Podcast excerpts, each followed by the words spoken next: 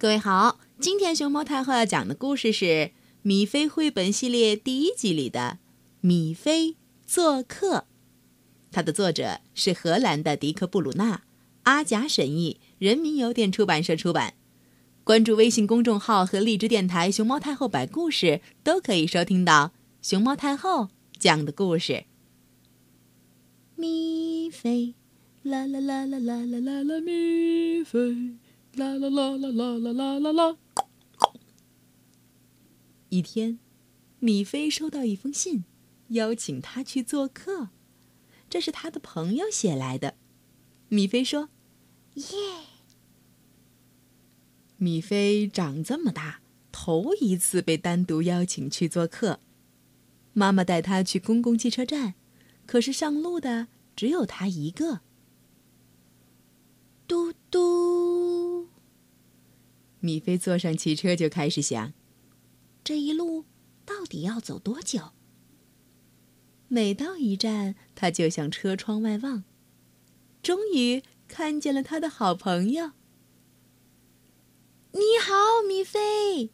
他的朋友喊，“我们早就看见你坐在那儿。”朋友的妈妈也笑着说：“很高兴你能来到这儿。”他们俩一见面就说个没完，太多的话说不够，因为米菲已经有好多好多天没有见过他的好朋友。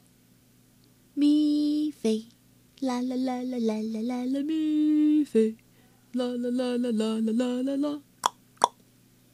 接着，他们来玩捉迷藏，花园里到处都是树，嘿，找找米菲在哪里。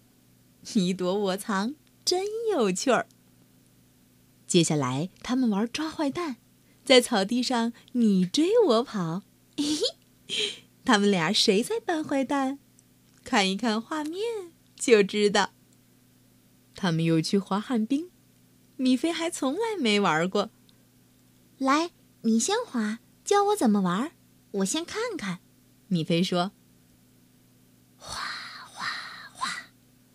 下面轮到我们的小米菲，你可要仔细瞧一瞧。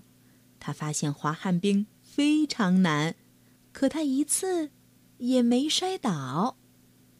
米菲，啦啦啦啦啦啦啦啦，米菲，啦啦啦啦啦啦啦啦啦。下午，他们待在家，用卡纸和剪刀做了一些奇妙的面具。米菲多认真呢，你瞧。自制兔子面具完成了，晚上也过得很快活。洗澡时，他们一起跳进浴缸，不是一个一个，而是同时跳，水花四溅，乒乒乓乓。洗完澡，他们就爬上床。当然了，过了很久才睡着。他们还有好多的事儿来不及做，还有好多的话来不及聊。